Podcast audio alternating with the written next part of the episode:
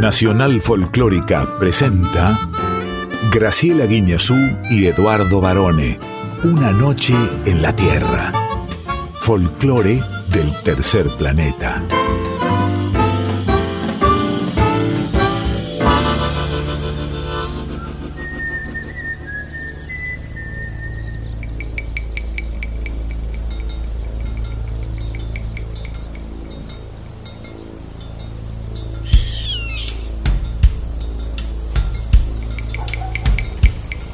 Ya es medianoche. Y el aire vibra con los sonidos de un planeta que respira música. Y así comienza nuestro viaje.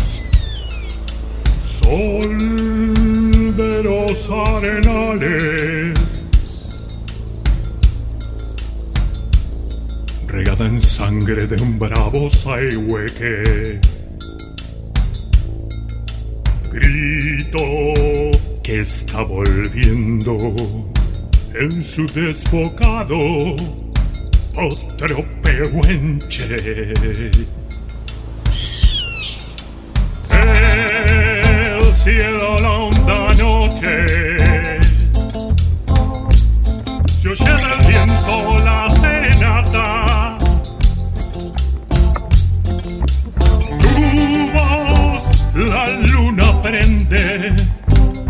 La negra simba de mi araucana.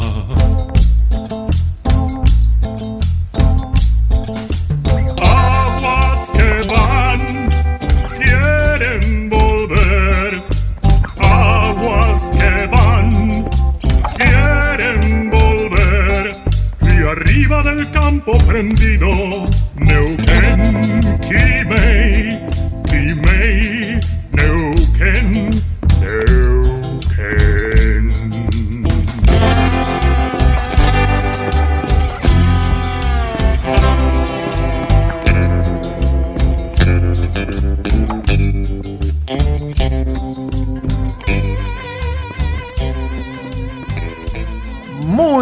buenas medianoches, excelentes madrugadas, magistrales veladas, estimadísima profesora Graciela Inés Guiñazú, ¿cómo está? Anonadada, varones. Ah, no, nadada. Sí, Mire usted. Qué presentación. Muy buena madrugada, estimado. Bienvenido a una noche en la Tierra. ¿Sabe usted que esta es nuestra última noche otoñal, verdad? En serio, y el fresquete Sí. que hace todavía. Nuestra última noche en el programa, digamos, ¿no? Porque la gente va a seguir viviendo unas noches más de otoño hasta el próximo 21 que se declara oficialmente el invierno. Y es cuando nos vamos a volver a encontrar. Pero antes de todo eso, vamos a viajar toda esta madrugada por el folclore del tercer planeta aquí por Nacional Folclórica FM 98.7. Sí, ¿le gustó cómo toqué el sicus?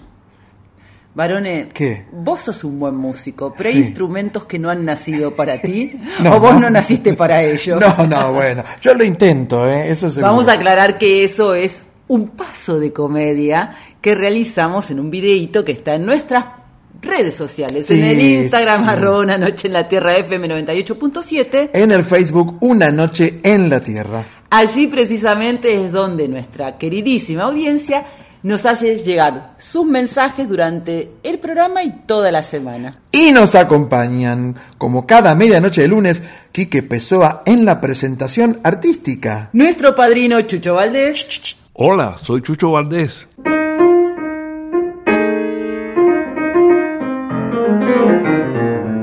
Ahí va. En la preguntita A. Marley. ¿Usted viajó hasta Jamaica? No, Ah, es- no, no es ese Marley. y no, si no sería un milagro, no estaría acá yo. No, claro. Marley nos visita entonces en la preguntita A. ¿En hay sabor a ti? El cocinero Martín Molteni, uno de los grosos de verdad, ¿eh? No sé cómo lo consigue usted estas cosas. Es además un, eh, uno de los pioneros de la cocina regional argentina en el sentido de poner su foco allí a la identidad de nuestra gastronomía. Y en Yo Soy una invitada muy especial, ¿Qué se llama? Nadia, con H, Nadia, de Marco. Ajá. Y bueno, y ausente con aviso, porque como digo siempre, el que avisa no traiciona. Anita Cecilia Pujals, que parece que anda por las Europas, ¿eh? La extrañamos, Sí, pero sí, sí, sí, le deseamos un buen viaje. Vamos a decir que el programa de hoy se lo queremos dedicar especialmente a la familia de Don Atilio Reynoso. Claro, por supuesto, quien dejó este plano hace muy poquitos días y fue una persona que a pesar de eh, haberla conocido poquito, fue muy profunda la ligazón con él, ¿no? Es Eh, compositor, cantante, poeta y un estudioso de nuestra música folclórica, así que un beso enorme para su familia. Agradecemos a nuestros compañeros Diego Rosato Altano, Fernando Salvatori y José Luis de Dios, que hacen la puesta en el aire. a Mónica Alicia en la operación técnica Y a Darío Vázquez por el podcast que está disponible en la web de Nacional Folclórica y también en Spotify, ¿eh? en la edición de Una Noche en la Tierra. Eu, El Lic Barone. el mago del Cicus. Y como la música es la protagonista y nos va a llevar literalmente por todo el mundo varones. ¿qué te parece si iniciamos el viaje? Claro, y lo vamos a iniciar bien alto. Vamos a subir a la colina, a una colina hermosa, a una colina que tiene que ver con el rock argentino, pero también con una versión bastante folclórica a cargo nada menos que de La Charo. ¿Se acuerda de La Charo? Acompañada en este caso con Chancha, vía circuito como artista invitado a esta apabullante forma de interpretar esta canción. La colina de la vida.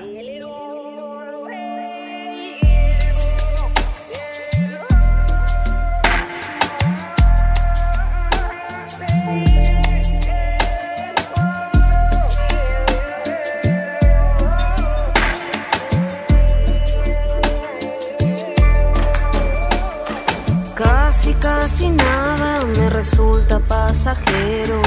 Todo prende de mis sueños y se acopla en mi espalda y así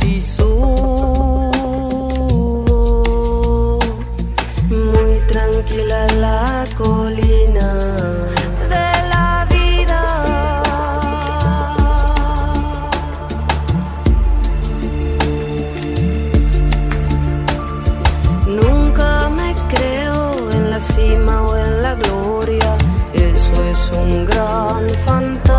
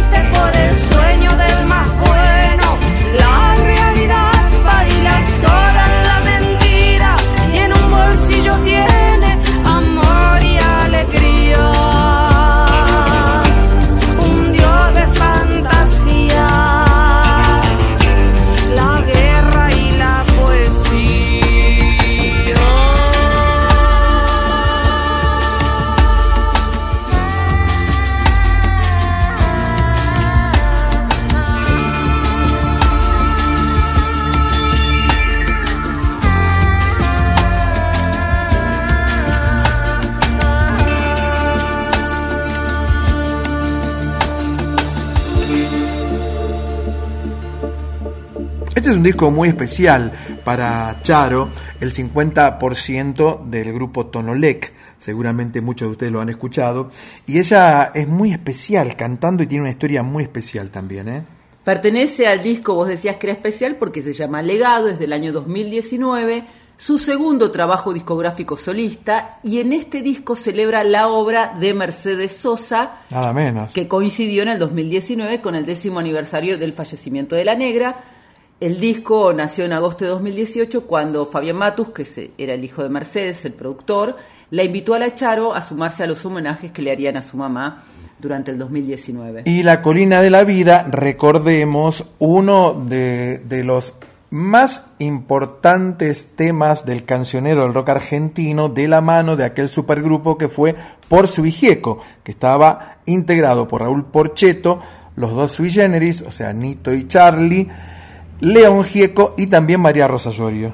La canción es un folk rock que compuso León Gieco entre 1974 y 1975 y como decías vos fue grabado por primera vez para el disco por su Gieco de 1976. Y en cuanto a la Charo, la cantante, bailarina, periodista, compositora, actriz e investigadora de la música de los pueblos originarios, está radicada en Buenos Aires aunque nació en Formosa como saben. Y ahora está a cargo del INAMU, del Instituto Nacional de la Música, así que le mandamos nuestras felicitaciones. por Están supuesto. trabajando muy activamente como lo ha hecho desde el inicio el INAMU también. Así es. Bueno, yo, te- yo me voy para mi casa. Sí, Ya no, empezó- no. Recién empezó el programa, ya me voy para mi casa. Pero te vas a ir para tu casa de España. Ah, porque vamos a escuchar un trío infernal, Muchachito Bombo Infierno, Sí, La Bebe y el ratón haciendo. para mi casa. Familia, vamos a hacer una cosa muy tierna. Josu, con todos ustedes el ratón de Jerez de la Frontera, delincuente.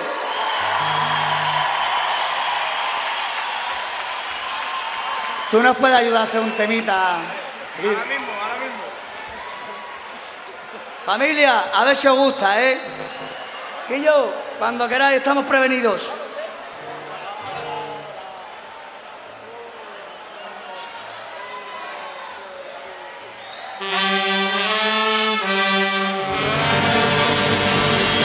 Con todos ustedes.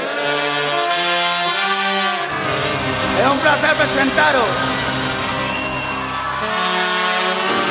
a la única, la genuina, a nuestra bebé.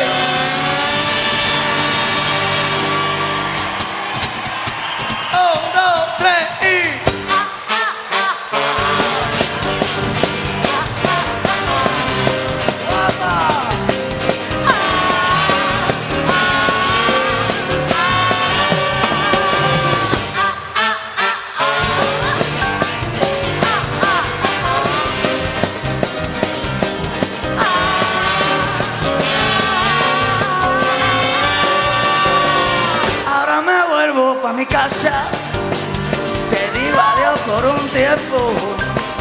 Que tengo ganas de ser el muchacho que nadie muchas veces creyó. Hay que mirar para adentro si el río va muy seco.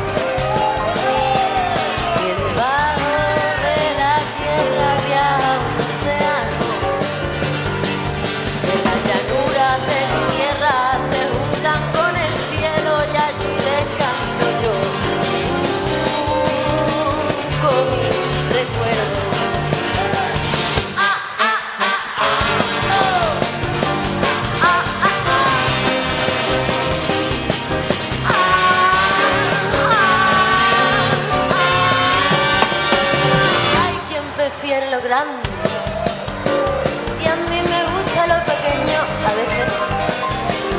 Que la distancia te ayuda a mirar con mucho menos miedo. Quiero volver a cerrar los ojos. Es lo que yo quiero. Tengo miedo que pase el tiempo, se pierdan los recuerdos.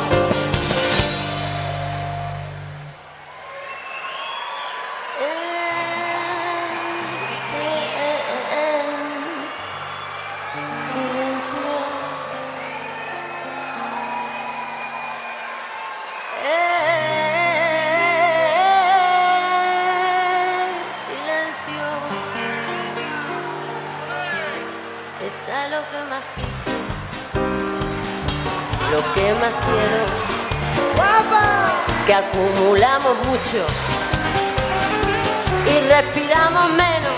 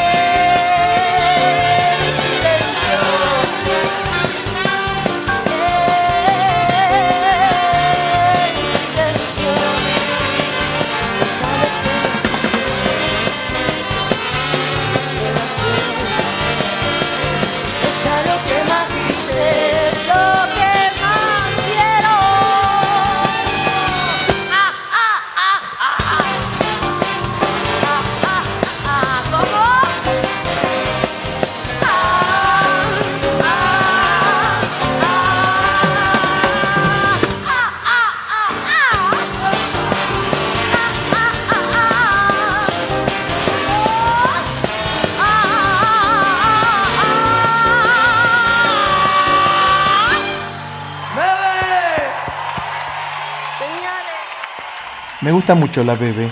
Eh, estuvo en Buenos Aires un par de veces, dio algunos shows de cerca del año 2009, 2010 por ahí, que es más o menos de cuando se grabó esta versión en vivo, ¿no?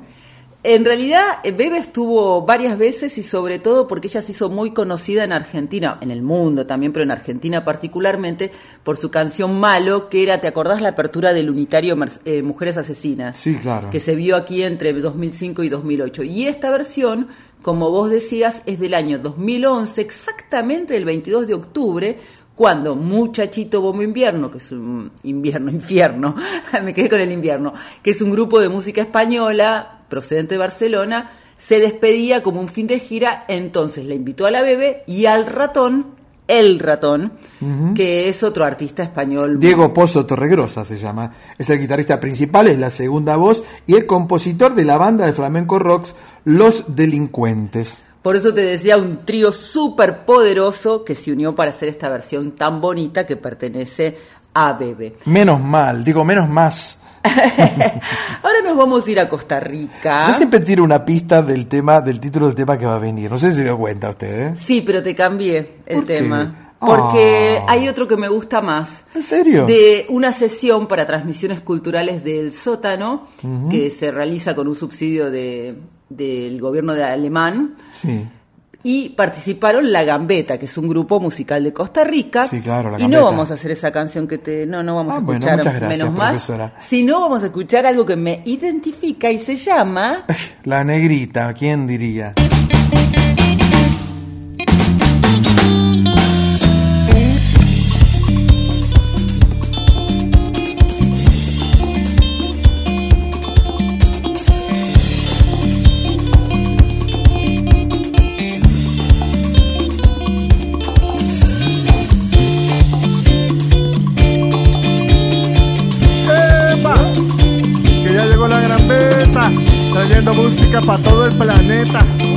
Para que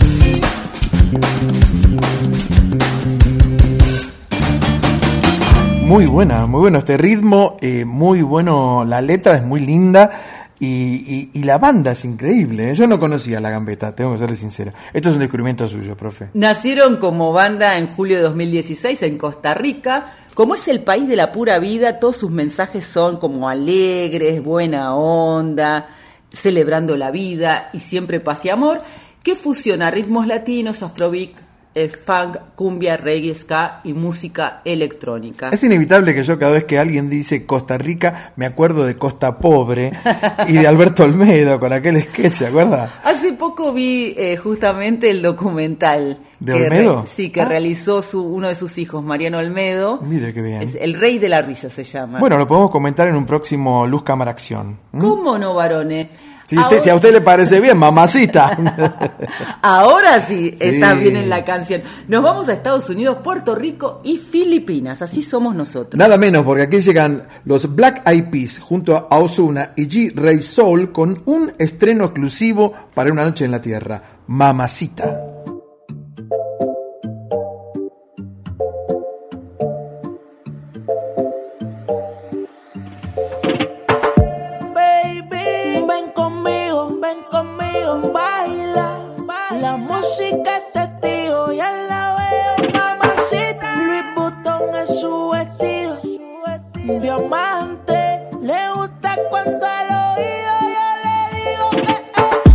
Mamacita, mamacita, qué bonita. Mamacita.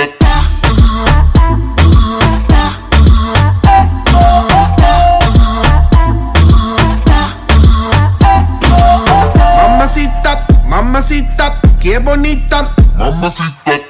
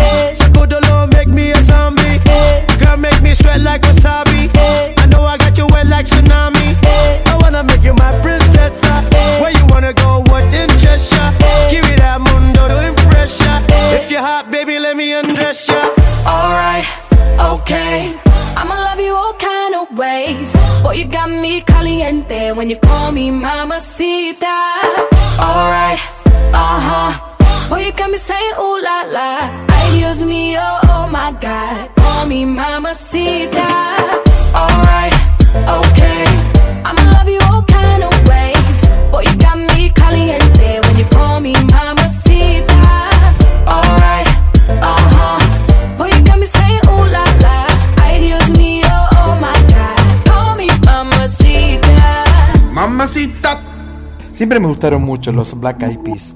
Eh, tienen canciones muy discotequeras, pero además tienen una manera de, de cantar y de tocar y de llevar adelante estos ritmos que es muy de ellos, sobre todo cuando durante muchos años estuvo con ellos la cantante Fergie, que después en un momento se separó, no hace mucho, y ahí cambiaron la voz femenina. Ellos pensaron, todos pensaron que cuando se fue esta cantante, que se fue en realidad porque había sido mamá y quería dedicarse a la maternidad, pero después en verdad lo que quería era Hacerse ser su- solista, su propia claro, carrera, claro. dijeron, estos chicos están terminados. Y no fue así, No. porque se consiguieron a Jessica Reynoso, que es G-Ray Soul, Sí. que fue finalista de la primera edición del reality La Voz Filipina. Ah, mire. Y de allí, como uno de los integrantes de la banda era coach, la Sí. descubrió y se la ah, llevó. Will I Am. Claro. Will I Am. Will, Will I Am aparece en una de las películas de Marvel, una de Wolverine, me acuerdo, haciendo de un mutante, muy gracioso. Y para esta canción, para Mamacita, convocaron a Osuna, que es eh, un cantante, compositor y actor puertorriqueño, Sí. y con apenas 30 años es un fenómeno mundial. Juan, la, Car- Juan Carlos Osuna Rosado se llama. la voz récord del reggaetón, le dicen. Sí, claro. Y fíjate lo que combinan tantos estilos distintos y cómo se puede hacer esta música sin fronteras que hasta las 2 de la mañana, varones, escuchamos en dónde.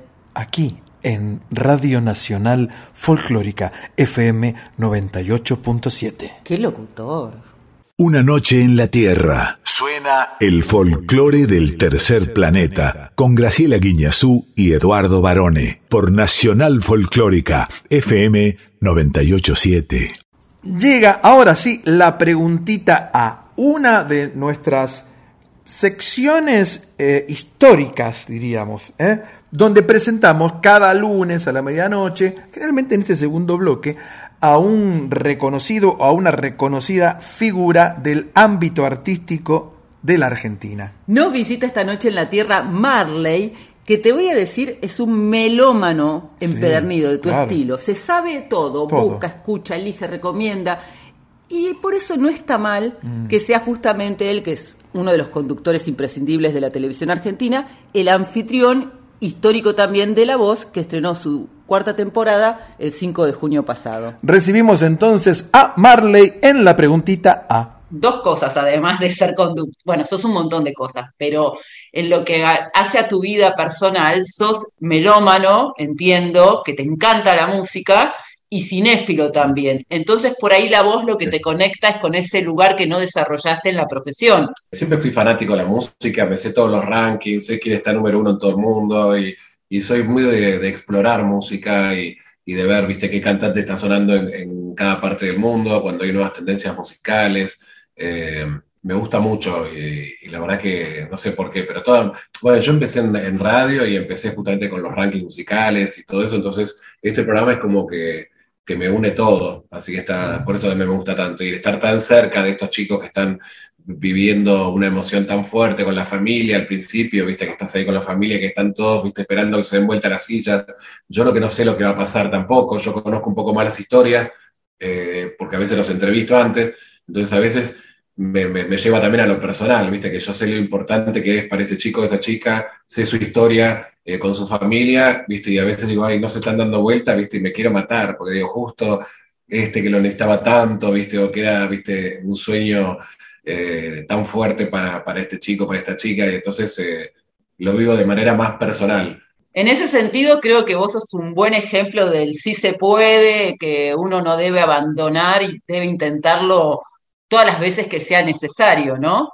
Sí, totalmente. Yo creo que tiene que ver mucho con la actitud. Eh, se lo digo a muchos de los chicos que a veces no se dan vuelta y después vienen, viste, cabizbajos a hablar conmigo y con la familia y viste, y los veo que, que ahí en el escenario están con onda, no, está bien, no pasa nada, un placer conocerlos. Se van y cuando llegan y abrazan a la familia muchas veces se quiebran y se largan a llorar ahí porque les agarra la angustia de lo que acaba de pasar y, y- entonces eh, muchas veces justamente le- le- les digo eso. Eh, sí, bueno, es que no, no lo hice bien y que no, y les ves las dudas. Y yo le digo, lo más importante es que vos tenés que creerte que sos realmente bueno para eso. Si vos no te convences a vos mismo, no vas a convencer a nadie. Eh, yo creo que eso es lo que pasaba también en mi caso con, con la televisión. Yo sentía que era bueno para eso y sentía que yo tenía que estar ahí. Y de chiquito yo jugaba en la televisión y a ser conductor de televisión. Entonces es cuando entré y me dieron la oportunidad, es como que fui por todo y me preparé, viste, con un montón de cosas para poder estar ahí. Cuando vi que se estaba terminando, encontré otro camino para volver. Eh, hay que lucharla y hay que estar convencido de que uno es bueno. Eh, cuando uno entra con dudas y de esto no sé si es para mí, yo algunos me dicen, "Y, pero yo no lo voy a hacer bien porque voy a poner nervioso. Si ya entras pensando así, eh, es muy difícil que te vaya bien. Vos tenés que entrar diciendo, soy el mejor cantante, acá vienen ahora, les doy la oportunidad de que ustedes me elijan, pero tenés que querértela, ¿viste? Y eso es lo que trato también de, de pasárselo a los chicos, porque muchos vuelven después de haber sido rechazados temporadas anteriores y de repente se dan vuelta después casi todos o todos. Y para finalizar, sí, me gustaría que me elijas una canción para musicalizar este momento de tu vida. Y en este momento, que que vamos con todo para el, para el lanzamiento, eh, hay uno decía que se llama Unstoppable. Ese, ese, ese tema.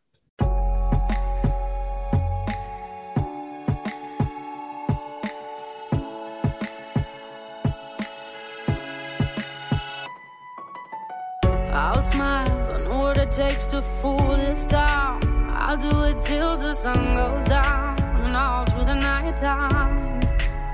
Oh yeah, oh yeah, I'll tell you what you wanna hear. Keep my sunglasses on while I shed a tear. It's never the right time. Yeah, yeah, yeah.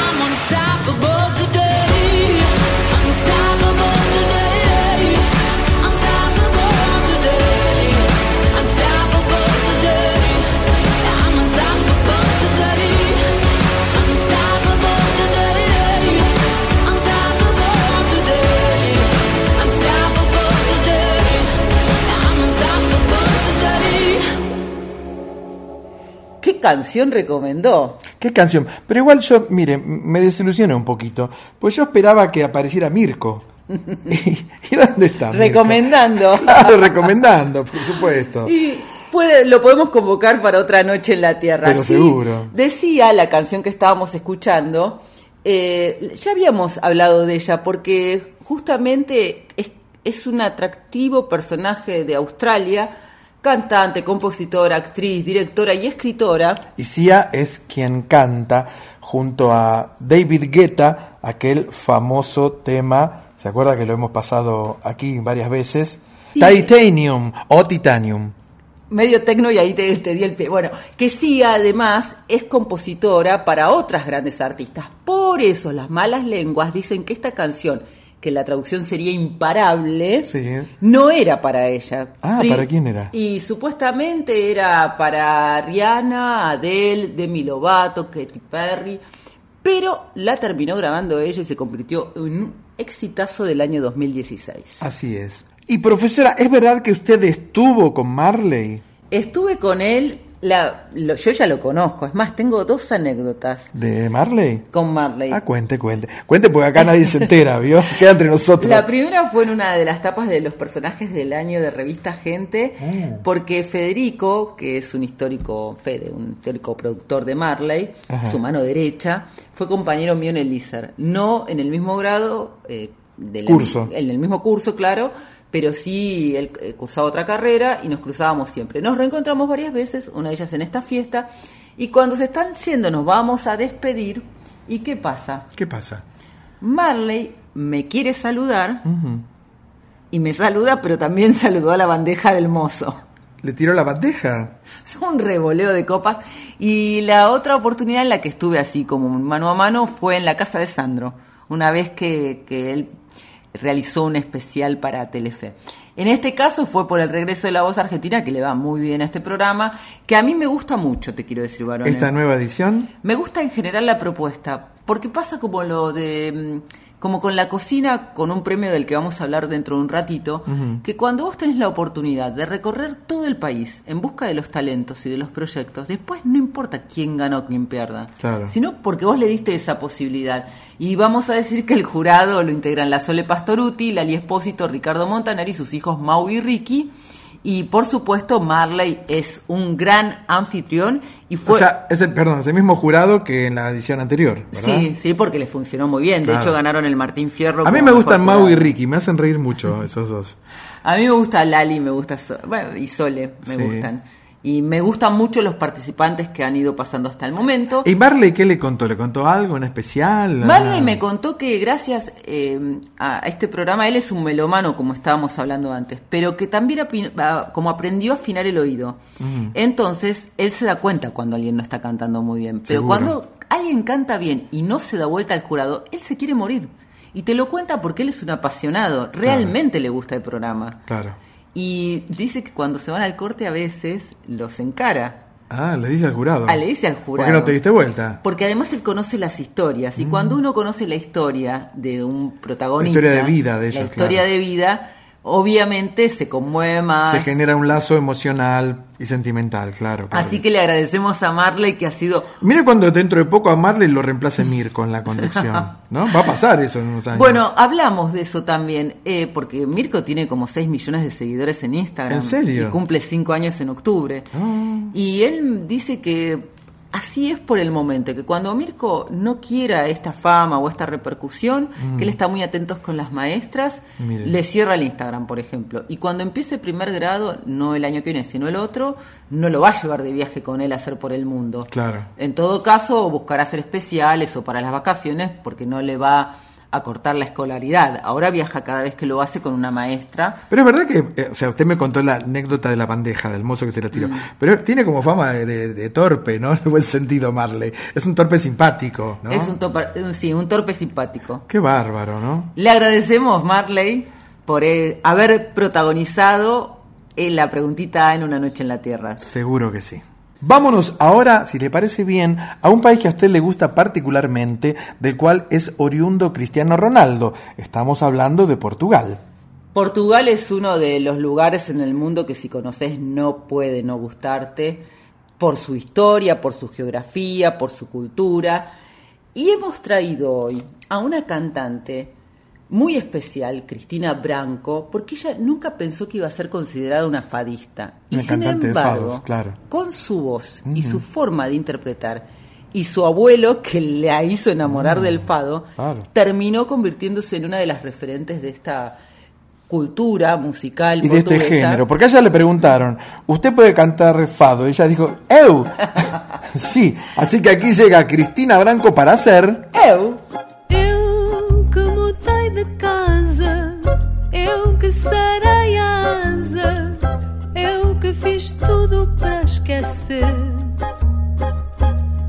Mas eu já não sei viver. Eu que cortei cabelos, eu que desfiz novelos, eu que dei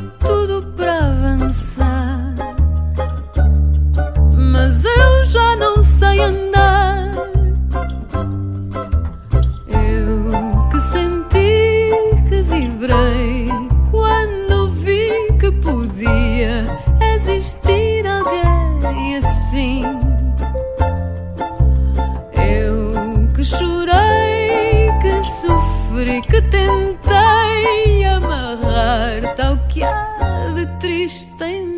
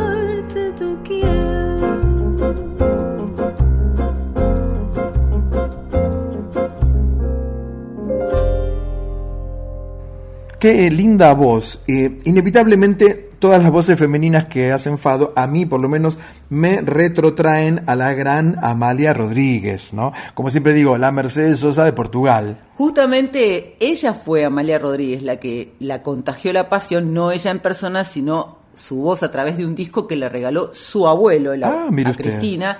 Y a partir de, de- de ese regalo, ella abrazó el fado. Claro. Ella estudiaba psicología, trabajaba como periodista y se dedicó definitivamente a la música, conquistando buena parte de Europa con su voz. Eh, ¿Usted qué sabe de las hermanitas Saldaña? Aquellas de Bolivia le estoy hablando, ¿eh? ¿Se acuerdan las hermanitas Saldaña? Que cuando venían los cumpleaños siempre aparecían y cantaban a dúo, ¿se acuerda, no? Tuvieron un paso breve, relativamente 11 años Sí. en la música y empezaron muy chiquititas. Una tenía cuatro años y la, la otra seis y medio, las Ah. hermanitas Saldaña, Sí. Pero quedaron no solamente en la historia del folclore boliviano, Claro. aunque sean tan poquitos años, sino que son referente de la cultura de allí, porque entre tantos éxitos que hicieron, hay uno muy especial que te lo voy a dedicar, varones, porque está dedicado a un hombre, Apa. y se llama Jumechi. Jumechi, las hermanitas Saldaña.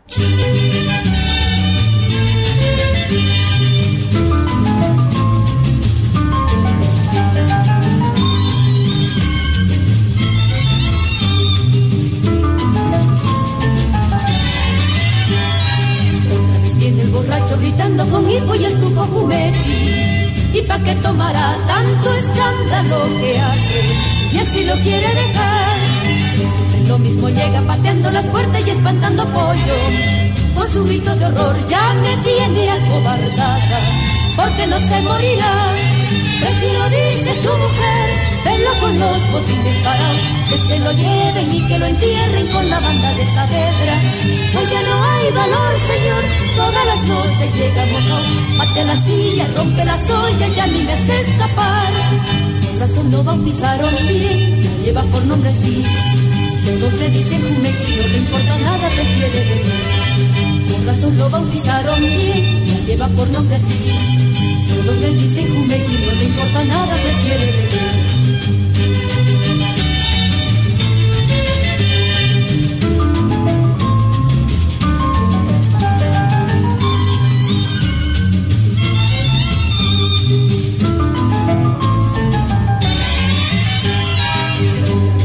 Borracho gritando con hipo y el tufo. ¿Y pa' qué tomará tanto escándalo que hace? Y así no quiere dejar. Y siempre lo mismo llega pateando las puertas y espantando pollos. Con su grito de horror ya me tiene acobardada. Porque no se morirá. Prefiero, dice su mujer, verla con los botines parados. Que se lo lleven y que lo entierren con la banda de Saavedra. Pues ya no hay valor, señor. Todas las noches llega mojón. Patea la silla, rompe la soya y a mí me hace escapar.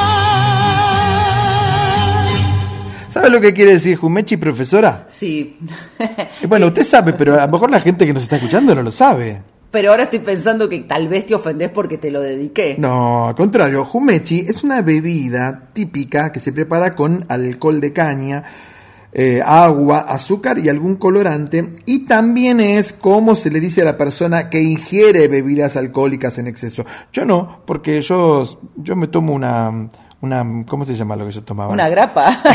Sí, una refrescola me tomo y ya quedo satisfecho. ¿eh? Así que bueno, ahí estaban las hermanitas Saldaña. Y grabaron esta canción, Jumechi, eh, en aquel momento, cuando la grabaron por primera vez, eh, en el año 1968, Sí. y la incluyeron en el disco Las Sensacionales Hermanitas Saldaña. ¿Qué título? La canción es del compositor boliviano Godofredo Núñez Chávez. Y esta canción se considera hoy un adelanto para su época porque en realidad denuncia la violencia de género de este esposo que llegaba todas las noches Sí.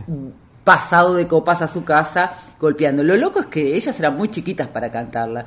Y cuando hablamos de ellas nos referimos a Carmen Delicia y Olga María Saldaña Soria Galvarro. Yo tengo una pregunta con el tema de la, de la violencia de género. Yo la otra noche estaba buscando unas camisas que estaban arriba de todo en el placar, que no llegaba bien. Intenté sacar una y se me cayeron dos en la cabeza. Dos camisas de poplín. ¿Eso es violencia de género también?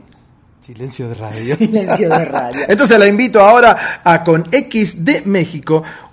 ¿Usted usaba bikini? Porque ahora llega la esposa del bikini, la bikina. Vamos a tratar de ser Anita. Vamos a empezar como decía ella, como dice ella. Hola, hola, amigos de una noche en la tierra. Claro, claro.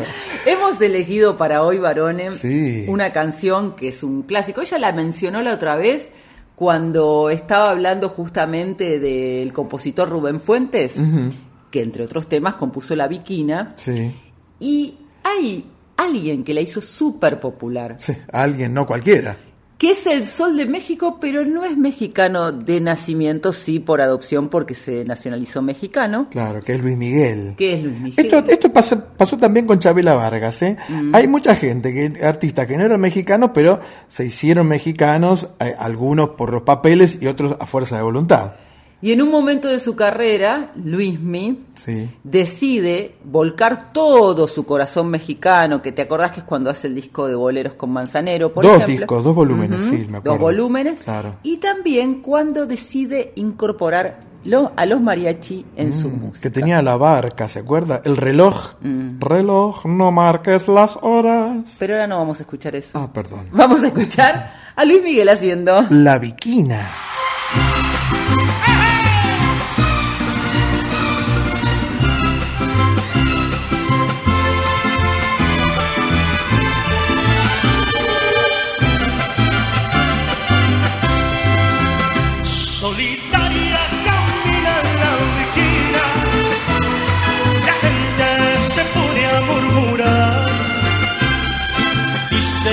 Tiene una vez, dicen que tiene una vena que la hace llorar. Altanera, preciosa y orgullosa, no permiten la quieran consolar. Pasa luciendo su real majestad, pasa caminando los vidas sin verlos jamás.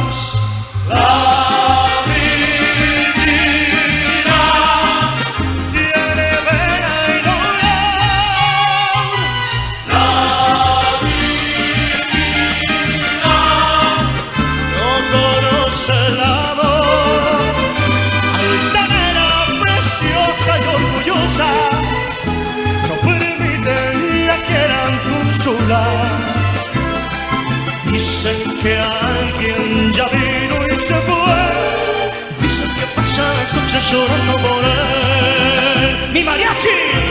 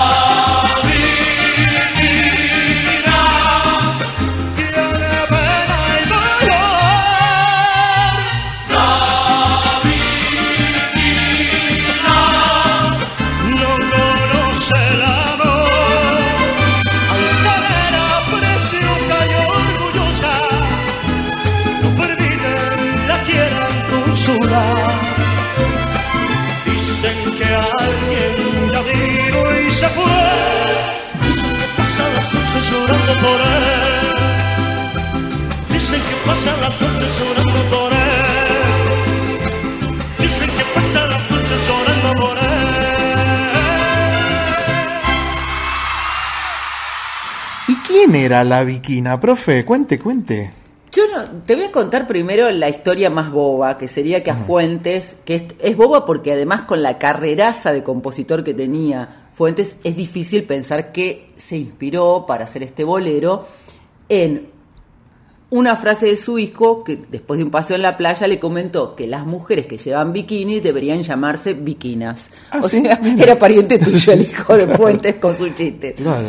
Pero hay otra que es toda una inspiración Como una especie de fábula. de fábula Claro. y que tiene además una leyenda ya que nació en el estado de Jalisco Mm. durante la época de los cristeros, así ¿Qué- se llamaba a los protagonistas de la guerra cristera Ajá. o de la guerra de los cristeros, Ajá.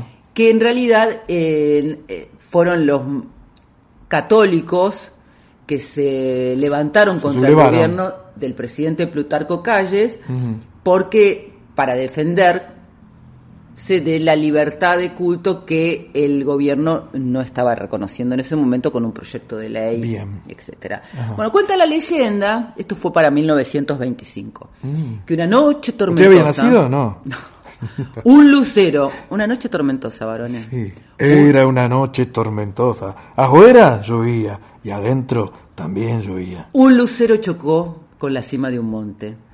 Un campesino indígena divisó la luz y se dirigió al lugar donde encontró una recién nacida abandonada. Oh, una recién nacida abandonada. No era, era mexicano, no español. Bueno, la traducción de la peli. Compasivo la llevó a su humilde morada, La llevaré a mi humilde morada. donde su mujer que acababa de ser madre la cuidó y amamentó. Pero temerosos de ser acusados de robo de la criatura, le llevaron a la pequeña a un sacerdote que la llevó a su vez a un convento. Ajá. La niña creció allí, Sí.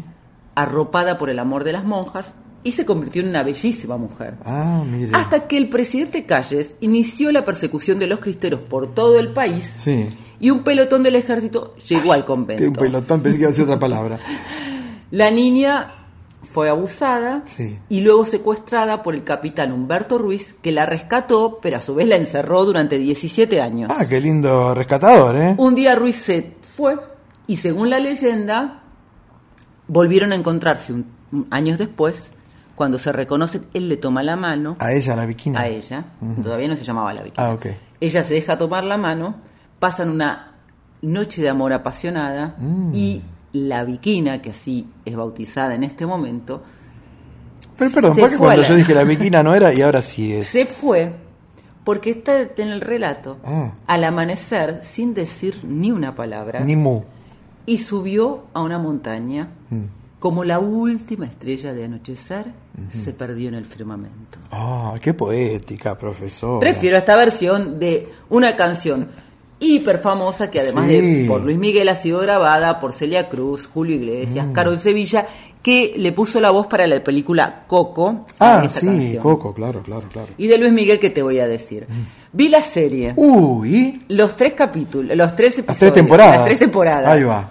¿Cuántos, ¿Cuántos capítulos son? ¿479? No, la primera temporada creo que son 12 o 13 y la Ajá. segunda ya son 9 u 8 y así. Y así. Pero justamente la De 1 a viquina- 10, dígame, de 1 a 10, la, Luis Miguel, la, la miniserie, ¿qué le pareció? De 1 a 10. Rapidito para que la gente no espere tanto. Y un 7, 8 tiene. 7 y 8, bueno. Es muy bueno Diego Boneta, quien lo interpreta, y además Sí. tiene Veo que le traje el disco, ¿no? Sí, Con la banda de sonido. La vikinga, eh, la viquina justamente ¿Está la ahí? canta él. Ah, sí. Es muy disco. importante en el último capítulo Mm. del último episodio esta canción. No quiero spoilear, pero tiene que ver con lo que le sucede a Luismi en la vida real, que es de un renacer después del super éxito Sí. a la caída profunda Ajá. y gracias a la serie embolsó tantos millones y millones de dólares que se le terminaron todos los problemas. Eh, dice que mm, la, la información dice que gracias al éxito de la serie y en su última gira se convirtió Luismi en el primer mexicano en tener más de 5 mil millones de reproducciones en Spotify y el videoclip por debajo de la mesa obtuvo más de 100 millones de reproducciones en YouTube. ¿Y qué te dije? Este me ganó a mí tocando el ciclus. Cualquiera te gana, varones. Nos quedamos hasta las 2 de la mañana aquí en Nacional Folclórica.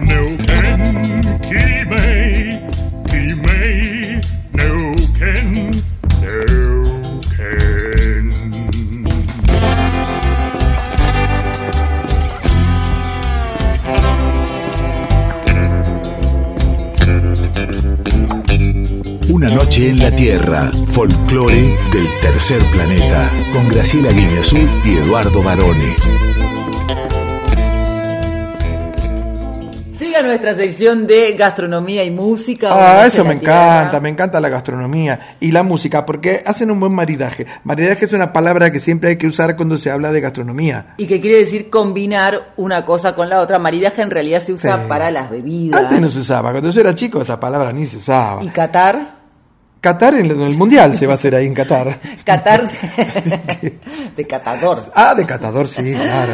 Recibimos en Hay Sabor a Ti a Martín Molteni, cocinero que desde hace muchísimos años es un verdadero pionero, ¿eh? Sí. Decidió explorar la gastronomía basándose en sus experiencias con identidad argentina. Claro. Y lo hizo a través de su proyecto Pura Tierra. Pero llega a contarnos una gran novedad acerca de uno de los premios más prestigiosos de nuestra cocina. Hola Graciela, hola Eduardo, es un gusto estar nuevamente en una noche en la tierra y en esta oportunidad vengo a contarles sobre la cuarta edición del Prix Baron B, edición Cuisine.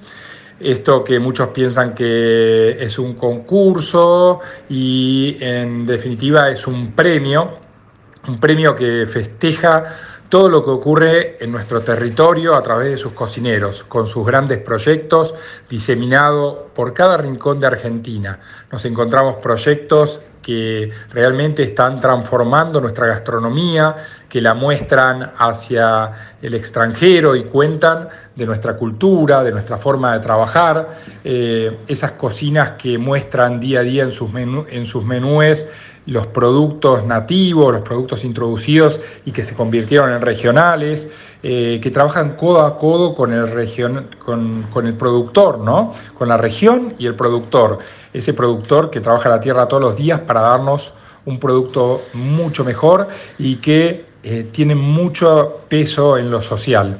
¿no? Hay tantos proyectos eh, en cada punto de Argentina, hemos visto en las tres ediciones anteriores proyectos que han ganado del norte de nuestro país, del sur, de, del noreste y de cada punto donde los cocineros van construyendo su trabajo y nos van mostrando de qué se trata eh, todo el regionalismo que tenemos, toda la calidad de productos y esto nos permite proyectarnos hacia el mundo, atraer a que la gente visite Argentina, a que cada uno venga a descubrir su gastronomía a través del turismo, eh, paseando, recorriendo eh, todo el hermoso territorio gigante que tenemos.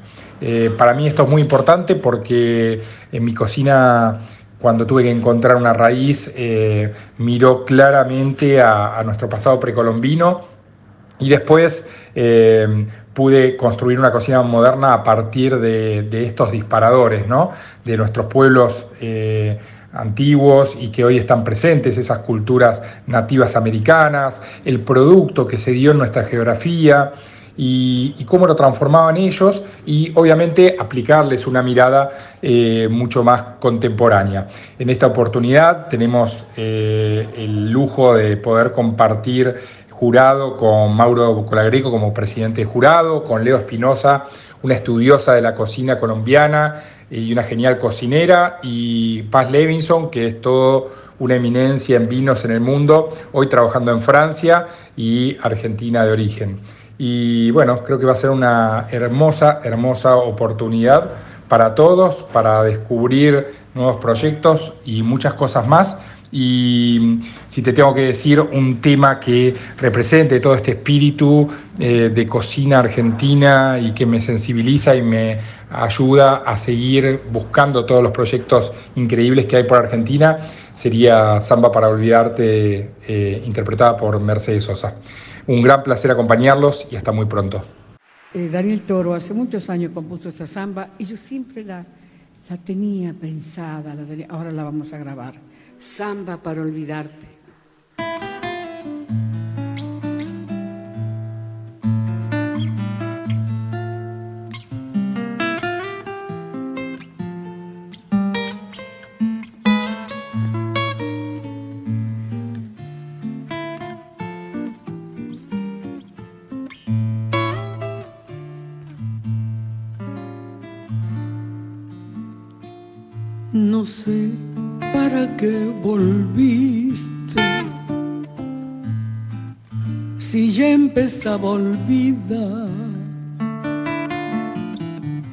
No sé si ya lo sabrá. Lloré cuando vos te fuiste. No sé para qué volviste. Qué mal me hace recordar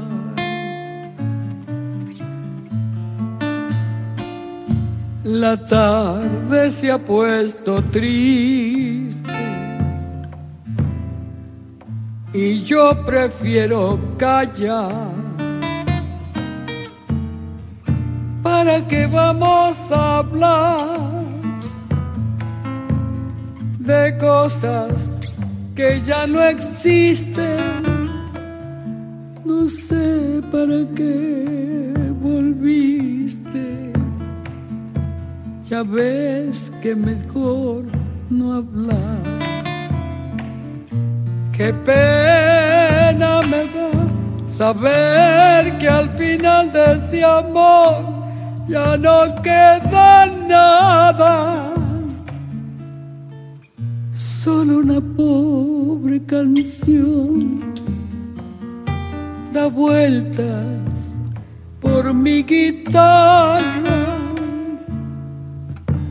Y hace rato que te extraña mi samba para olvidar.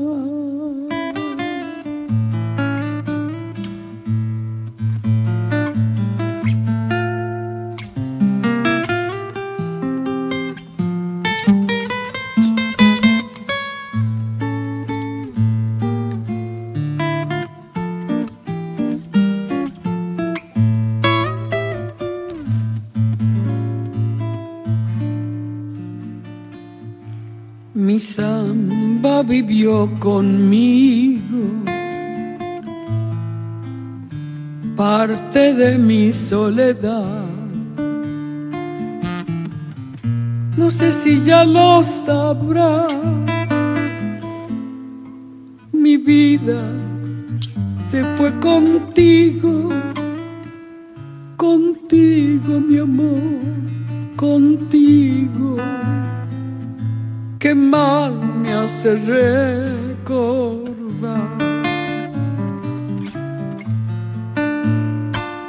Mis manos ya son de barro,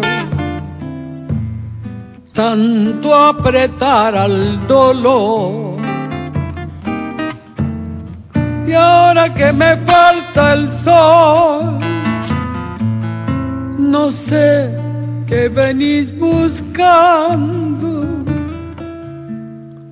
llorando mi amor, llorando, también olvidame vos. Qué pena me da saber que al final de este amor ya no queda nada. Solo una pobre canción da vueltas por mi guitarra y hace rato que te extraña mi samba para olvidar.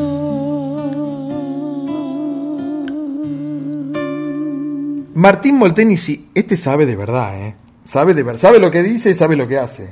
Cocina muy rico realmente Sí. y vuelve a integrar el jurado de este Gran Premio de la Cocina, que es la cuarta edición del Prix Baron B Edición Cuisine. ¿Cómo se llama el Prix? Prix Baron Ah, B. Prix Baron B. Baron B por, mí es el Baron Sí, B. Edición Cuisine, junto a Mauro Colagreco, que es el presidente del jurado, la cocinera colombiana Leo Espinosa, que cocina riquísimo, Mira. y la sommelier argentina Paz Levinson. Ajá. Eh, como contaba Martín, es una iniciativa que todos los que queremos la cocina nos entusiasma mucho y la cocina argentina porque te permite Sí. recorrer todos los proyectos gastronómicos. Ajá. Los interesados se tienen que anotar, tienen tiempo hasta el 12 de julio a través de la página web. Yo me puedo anotar, yo sé hacer unos guisos chacareros muy ricos. No, tenés que tener un proyecto un poco más eh, Ah, importante. Elevado. Eh, sobre todo porque tenés que valorar el uso de ingredientes, eh, la sustentabilidad, Mm. tener en cuenta las comunidades locales, Uh. muchísimas cosas. De hecho, ¿te acordás que el año pasado quien ganó la edición, la tercera edición, eh, fue María Florencia Rodríguez del Nuevo Progreso de Tilcara. ¿Cómo olvidarla? Claro. Pero habíamos conversado con los otros dos finalistas. Paula Charadía y Saúl Lencina. Así es. Que eh, una era de, Chubut, eh, Paula y Saúl de Posada. En este Y que caso. escúcheme, pero- y que, bueno, termina, termina de decir porque tengo que decir No, quiero decirte que hasta el 12 de julio los interesados en participar pueden inscribirse en la página web que es www.varon-b.com.ar. El 26 de julio se anuncian los tres proyectos finalistas y el 25 de agosto el jurado ve cocinar a los finalistas en vivo y elige a un ganador. Claro, porque es varón B, los B. Eh, ¿Qué decir de esta canción que eligió Martín, no? Samba para olvidar, que en realidad vamos a confesar que con Varón estábamos como un poco... En una dicotomía. En una dicotomía antes de comenzar esta noche en la Tierra. Porque tiene varones, y escuche bien, Sí. se puede llamar samba para olvidar, samba para olvidarte, mi samba para olvidar, o mi samba para Ah, olvidarte. pero eso lo inventó usted. ¿Quién dijo eso? No, la samba fue registrada así el 8 de marzo de 1976 con estos cuatro nombres. Eh, Daniel Toro, Julio Fontana y Casimiro Cobos son los autores. Y Martín eligió a Mercedes Sosa interpretándola, que sabes que se la cantaba siempre en vivo, pero en el único disco donde está registrada es en Deja la vida volar En en, el- en el- gira. sí, el único disco eh, en estudio o en vivo, dice No, en vivo, de Ah, ok, 2010, ok. porque en estudio, en el, este es un disco póstumo. Ajá, sí. En el 2009 también la interpretó junto a Diego Torres. Ah, en Cantora. Claro, en Cantora 1, sí, sí me Sí, acuerdo. señor. Perfecto. Así que muy bonita esta canción. Gracias, Martín, por visitar a Isaborati. Nos vamos ahora, varones, a Estados Unidos con tus amigos los lobos. Claro, porque vamos a escuchar una canción que es una especie de himno de los desposeídos, que tiene una historia muy antigua, porque ya se cantaba en el África y muchos esclavos africanos al llegar a América la cantaron, presentando, en este caso, como usted bien dijo, a esta banda de Los Ángeles, que son los lobos, descendientes de mexicanos, y la canción se titula No No, nos moverán.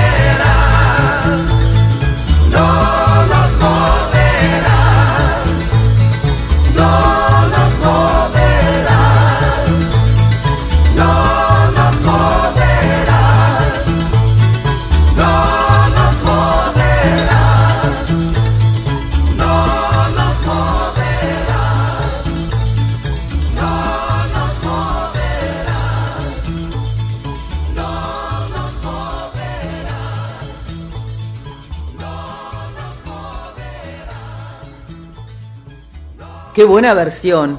La hicieron para el álbum Si se puede de 1977. Es un disco benéfico de varios artistas, eh, comandados, liderados por los Lobos, y que fueron en realidad parte de, de un proyecto que benefició a la Unión de Campesinos de América, que es una organización sindical de trabajadores agrícolas en los Estados Unidos, que desde 1966 lucha por los derechos de los trabajadores y si se puede, el nombre del disco es el lema de ellos también. Sí, este disco, como usted dijo, se publicó en marzo de 1977. Eh, le entregaron 5.000 copias a la gente del, del Sindicato Unido de Trabajadores Agrícolas. Ellos las vendieron en los, en los mitines, en las marchas y en las huelgas. Y con, con ese dinero que iban recaudando, podían mm, generar distintas acciones a favor, como dije, de los desposeídos, ¿no?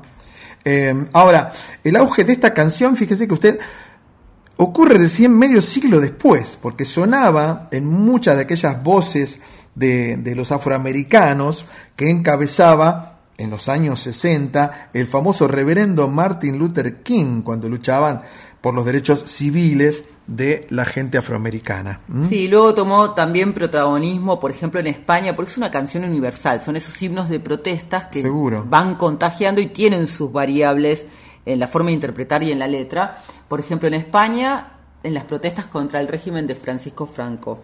También eh, cuando la juventud norteamericana protestaba contra la guerra de Vietnam, Sí. más acá de este lado, y gracias también a la versión de Joan Baez, que comienza Ella ves, no nos moverán, recitando el poema de Pablo Neruda, Sube a nacer conmigo hermano. Sí. Y esta canción fue elegida en Chile para las protestas de los estudiantes apenas se produce el, El golpe de Estado. golpe de Estado de Claro. 1973. Exactamente. Bueno, vamos a invitar ahora a nuestra prestigiosa audiencia a un viaje hacia el corazón del África. Y hacia el corazón de unos cantores y cantoras que te van a robar el alma, varones. Llegan aquí los Masaka Kids Africana para ser Yerere.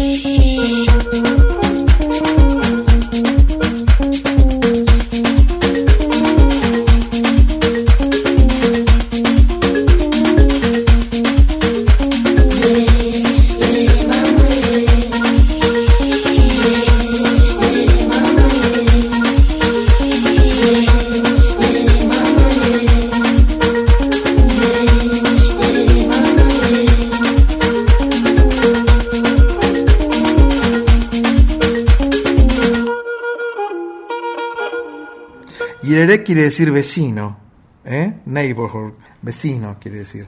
Vamos a hablar entonces de este grupo de, de niñas y de niños que tienen diferentes edades y que están causando un verdadero revuelo en las redes sociales, ¿no? Con sus videos. Es que son los reyes de YouTube, eh, se han convertido sin querer en youtuber, pero en realidad son niñas y niños que tienen una condición de refugiados, son huérfanos, Claro. y gracias a este proyecto, Masaka Kids Africana, han encontrado un hogar donde además de comida, ropa y atención sanitaria, además, nada menos que eso, reciben educación.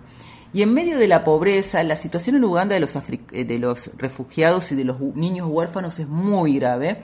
Y gracias a este proyecto lo que han logrado es el baile como terapia. Exactamente. Ellos son naturalmente alegres, pero gracias a la música pueden expresarse de otra manera y también encontraron que al subirla a YouTube, sus bailes y sus canciones, lo que han logrado es que al vira- viralizarse, mucha gente done.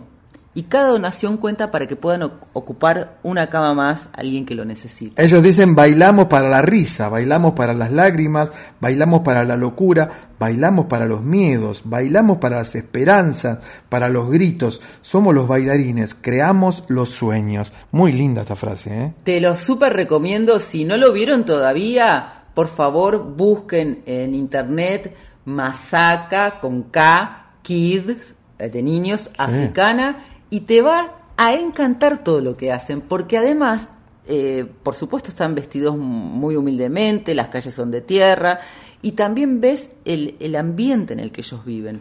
Y los Masaka Kids eh, es un colectivo está compuesto por, como dijimos, niños africanos a partir de los dos años de edad. ¿eh? Muchos han perdido a uno o a ambos padres a causa de la devastación de, de las guerras sucesivas, del hambre y las enfermedades. Y representan, en verdad, a todos los, los niños de- del continente y, bueno, deseando un futuro mejor para ellos, para sus familias y para sus países.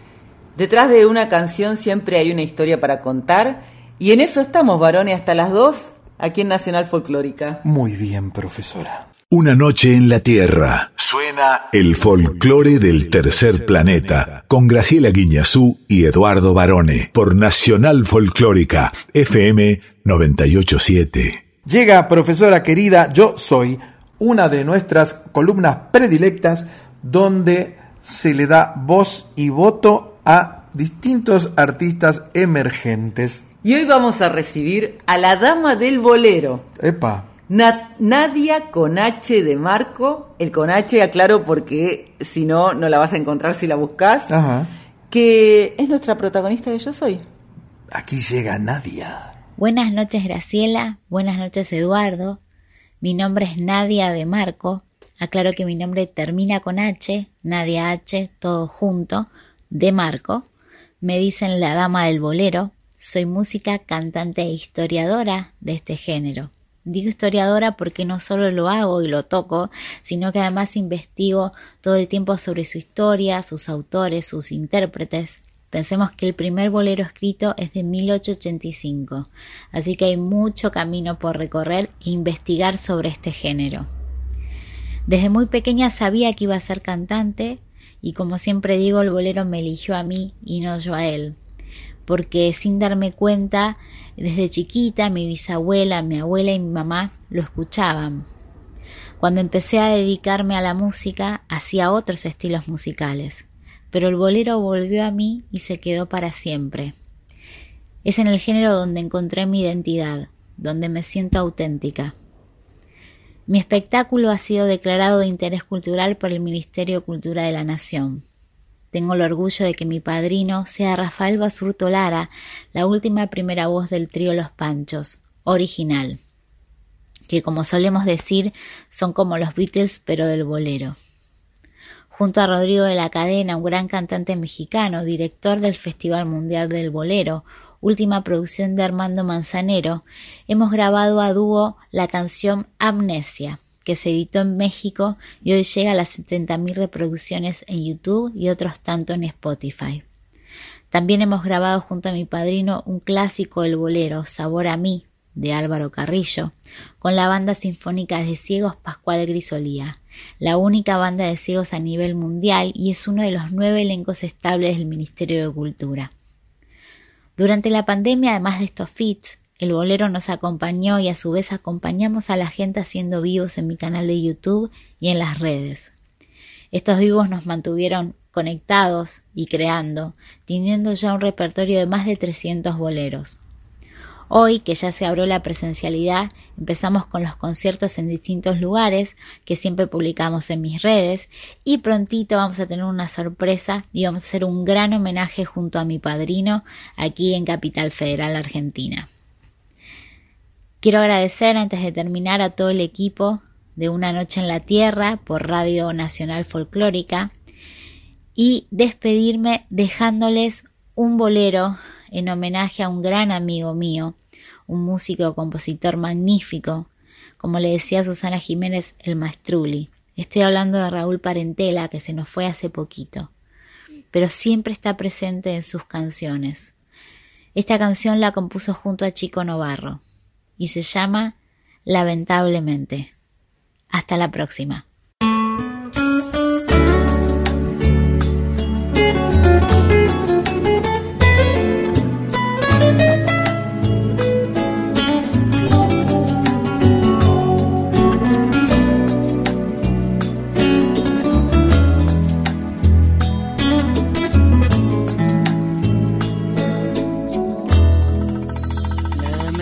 Lamentablemente,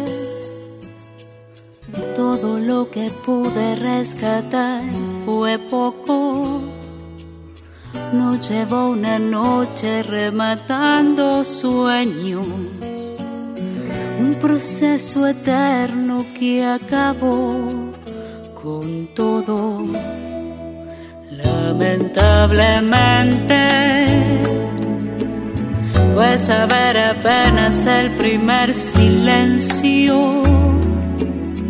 Colgamos la luna sobre nuestra almohada y al andarlo todo recorrimos nada. Fuimos unos pocos hasta que la orquesta desarmó suspiro se trepó a tu frente y emprendió la noche de una noche más.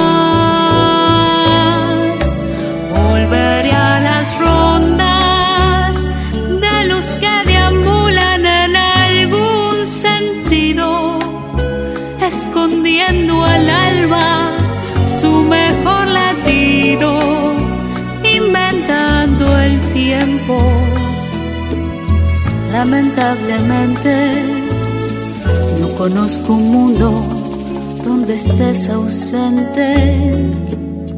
Ya no venden flores a la madrugada. Lamentablemente, ya no nos verás.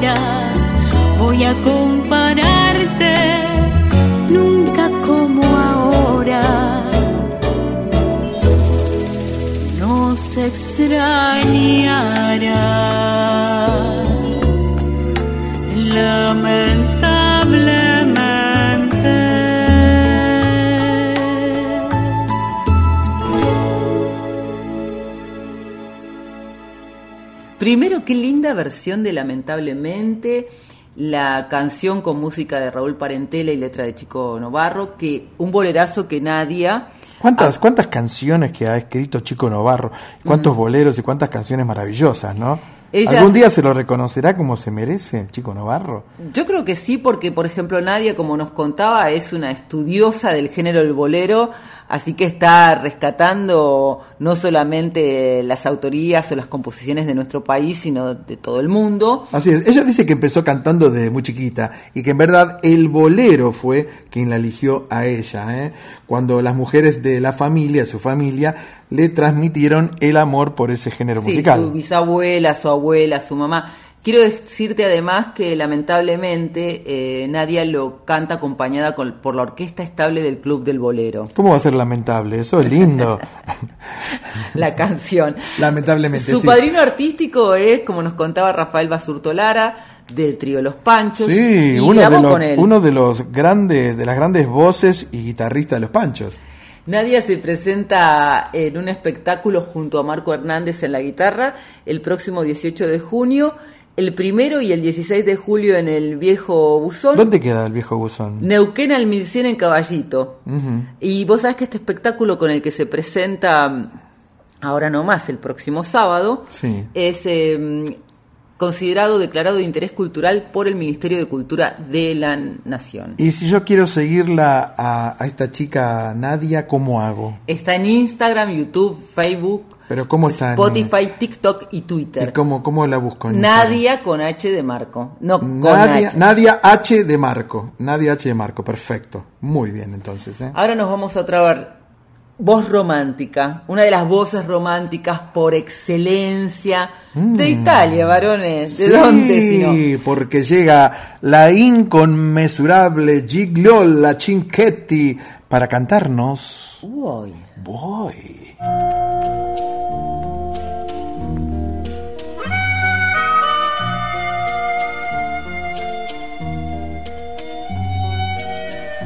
Vuoi rimanere con me?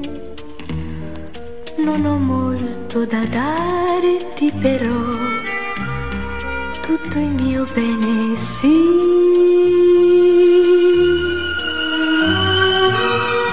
Vuoi cominciare con me? un amore che ora spiegarti com'è. Sappiamo poco di noi due, ma c'è tempo per capirci. Il mio cuore mi ha già detto che ti amo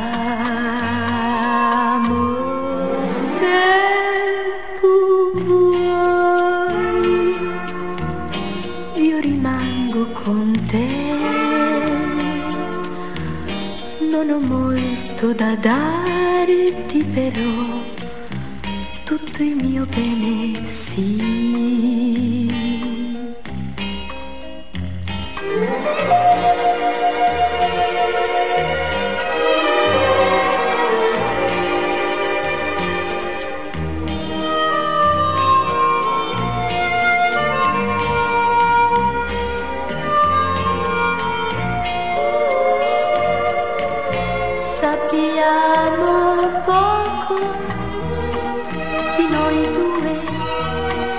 c'è tempo per capirci.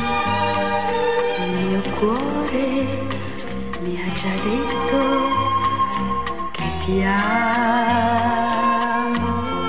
Se tu vuoi, io rimango con te. Non ho molto da darti però. Tutto il mio bene.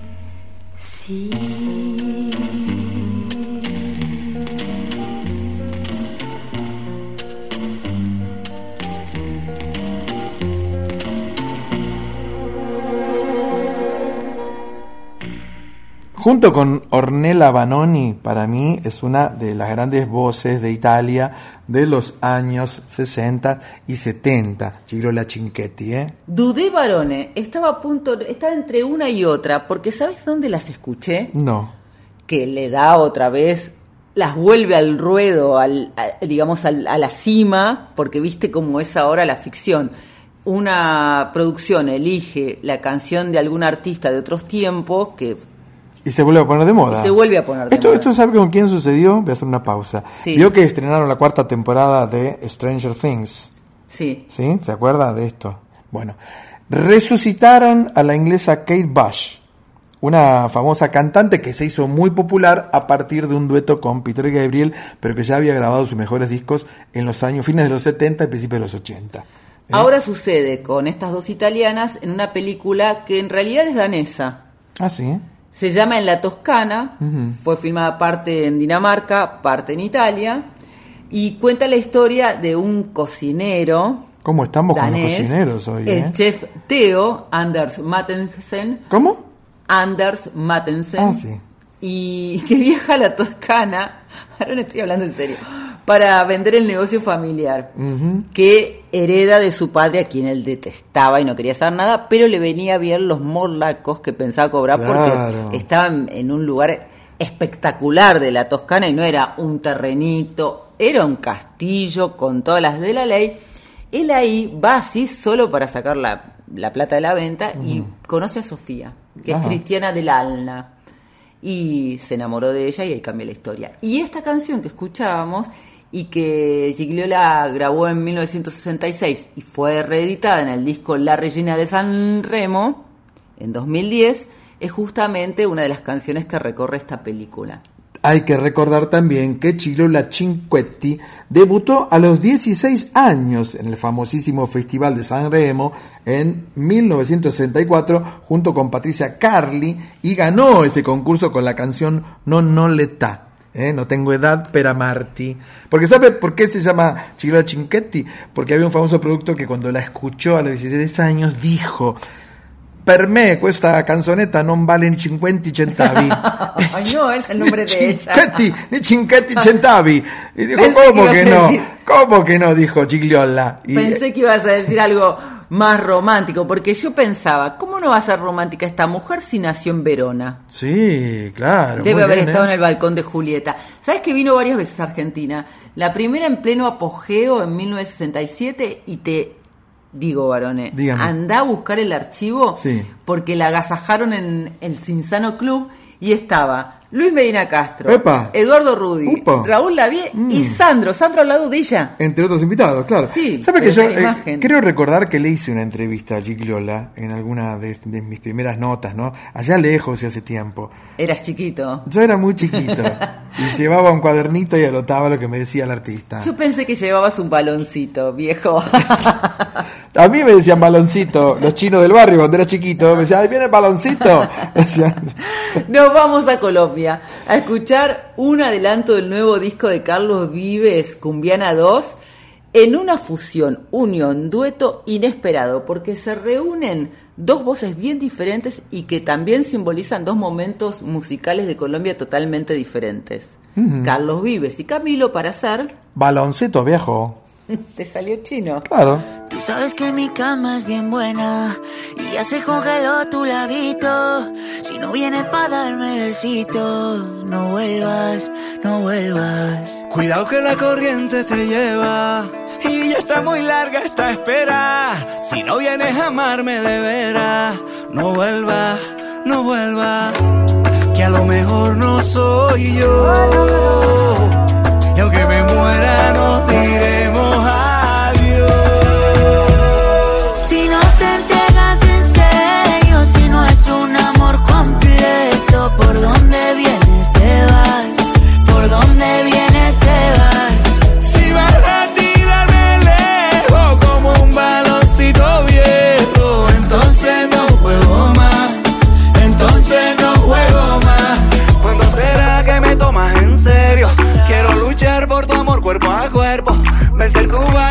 Con mis besos la copa, la vuelta y salir campeón. Pero la vida no es como yo quiero y a veces pierde el amor con el juego. Y tú te vas al final del cotejo y me quedo a lo lejos solito y sin gol. Si no te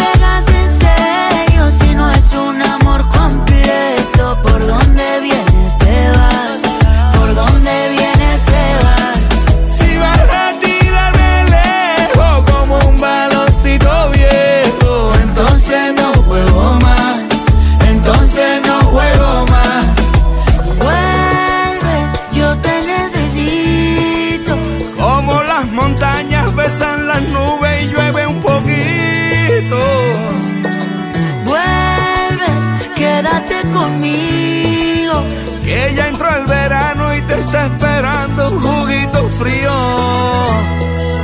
Si no te entregas en serio, si no es un amor completo, ¿por dónde vienes te vas?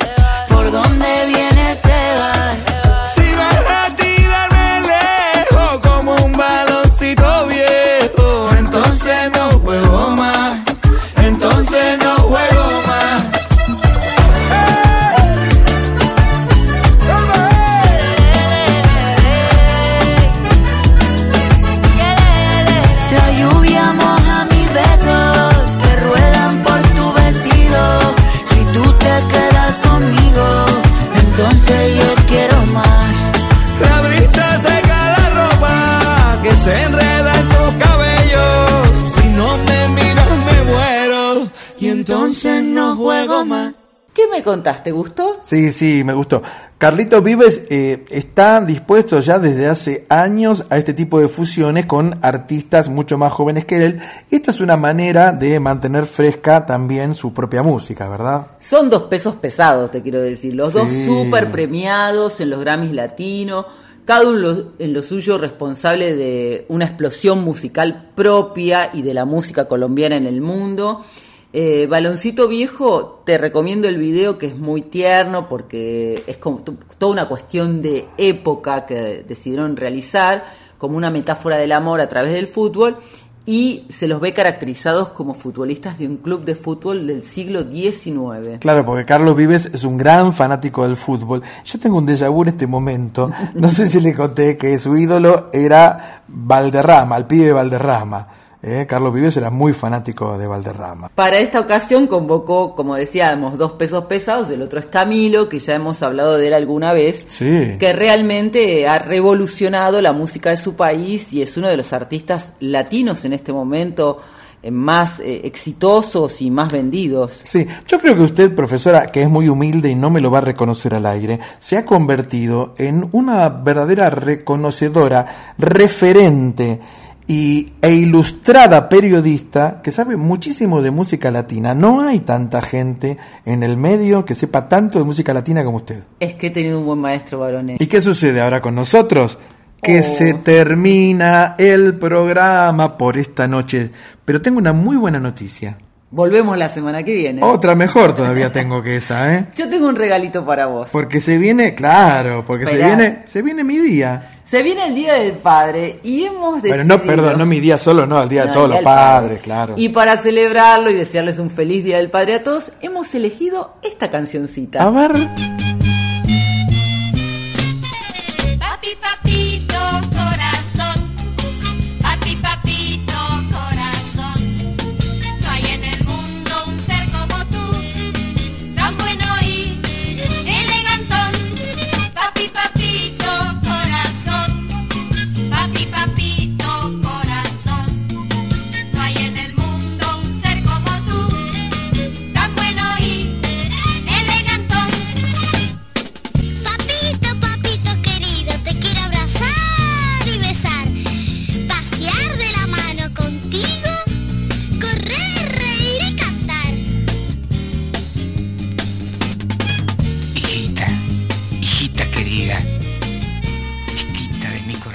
Pero me mató con esto, profe. Claro, porque esta era la canción, era el leitmotiv, era la cortina musical de una famosa telenovela. ¿De qué año eran? Los años 70. 73 es cuando empezó Papá Corazón con Andrea del Boca, Pipina, ¿te acordás? Sí. Norberto Suárez, Laura Bobe y Elcira Olivera Garcés en los papeles principales, una novela escrita por Abel Santa Cruz. Se la veía en mi casa esta telenovela, ¿eh? y era muy chiquita. De hecho, la que está cantando en la canción que usted me acaba de pasar es Andrea del Boca. Y el que, el que habla y recita es Norberto Suárez. Sí. La canción se llama Dos en un corazón de Ricardo Montero. Que tengan un muy feliz Día del Padre el próximo domingo. Gracias. También un muy feliz viernes que es feriado. Este es un feriado mm, XXL este fin de semana. Ah, no me diga. El que viene. El que viene, el próximo. Claro. ¿Cómo es? El viernes 17 se conmemora el paso a la inmortalidad del general Martín Miguel de Güemes. Sí. Muy importante como sabemos. Está la película, qué buena la película de Güemes, ¿eh? No sé si la vio usted. Sí, la vi, pero digo Sí. que es muy, fue muy importante como defensor de la frontera norte en la guerra de la independencia. Sí. El domingo es el Día del Padre y el lunes 20, el Día de la Bandera por la muerte de Manuel Belgrano, que falleció ese día de 1820. Excelente. No, pero espere, porque yo le decía de la película, no solamente hay una película sobre Martín de Güemes, sino que en el final de esa gran, enorme y genial película argentina que es La Guerra Gaucha, al final, cuando parece que todo está perdido en el horizonte, aparece a caballo y el caballo se para en dos patas y todos miran y dice, es el general Martín de Güemes. Y a mí se me pianta un lagrimón, profe. Oigo sus galopes, son mis paisanos, miles de paisanos míos que corren hacia la libertad. El gaucho Güemes. Es muy épico, es muy emocionante y tiene una historia maravillosa, Güemes, ¿eh? Sirve entonces este recuerdo para, ah, ojalá la pasen en algún canal la Sí, película. seguramente en este- Volver, en Volver, el próximo viernes. Hay que estar atentos. Que tengan un lindo fin de semana Pero espere, espere, porque ahora vamos a despedir a Claro, gente. vamos a agradecer especialmente a Marley, nuestro invitado a la preguntita. Sí, También a Martín Molteni, que estuvo en la cocina de Aizaboratí. qué rico. Y a Nadia de Marco, que protagonizó Yo Soy. Gracias, ella dirá de Nadia. Además, agradecemos a nuestros compañeros Sí, el Tano Salvatori. Diego Rosato Sí. y José Luis de Dios. Todos. En la puesta en el aire. Sí. Y, y está esta chica que Mónica. Mónica Alicia en la operación técnica. Sí, que no es Virnalici, es Mónica Villa. Darío Vázquez, responsable del podcast, que está disponible en la Y el web. nene, el nene de Darío le mandé una foto del nene, ¿eh? ¿Vio qué, Qué lindo? trabajo, varones, no ¿Vio me terminar. Espere, el nene es igual al papá, es igual a Darío, qué bárbaro. responsable del podcast que está disponible en la web de, en la web de Nacional Folclórica. También estamos en Spotify. En la edición de Una Noche en la Tierra, Sí. no, me deja hablar varones. el Nick. Yo. Muchas gracias por acompañarnos a nuestra audiencia. Seguimos toda la semana en nuestras redes sociales. Claro. En el Instagram, arroba una noche en la tierra FM 98.7. Y en el Facebook, Una Noche en la Tierra, donde van a encontrar un celular al que ustedes pueden enviar mensajes de texto o fotos con su papá o vestidos como Martín de Güemes. Abrígate, varones, porque nos volvemos a escuchar la medianoche el próximo lunes y hasta las 2 del martes, ya en invierno. Sí, yo me voy a traer la tricota y tengo un poncho tejido por mi abuela y unos soquetes que me había tejido mi mamá.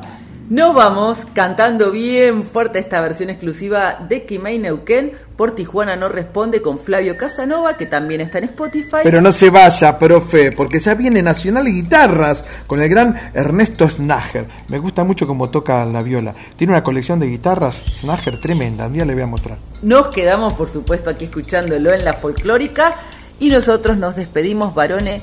Muy feliz día, que pases junto muchas a tus hijos. gracias, muchas gracias. Profesora, hasta el invierno que viene. Que tengas una hermosa semana. Mm, qué frío va a ser. Sol de los arenales, regada en sangre de un bravo saihueque.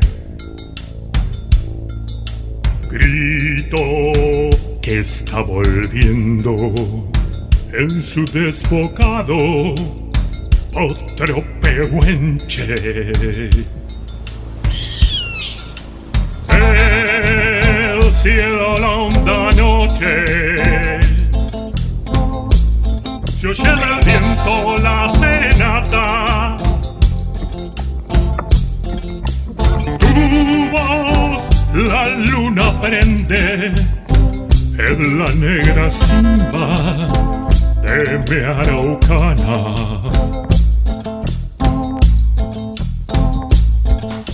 Aguas que van, quieren volver.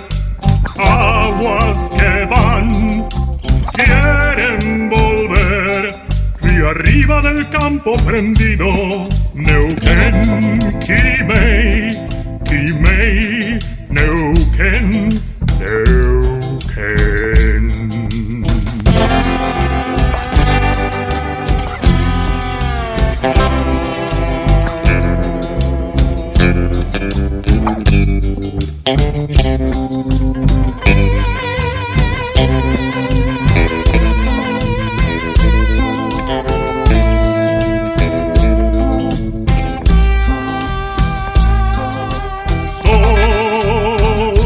Se está gastando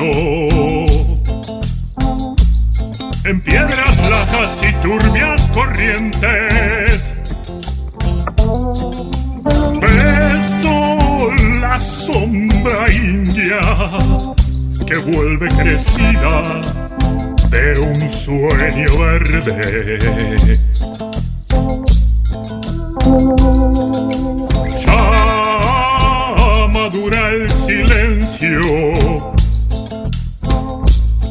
Por el agreste vientre de tus bardas. Quieren rayen dormirse, tiemblan sus entrañas enamorada.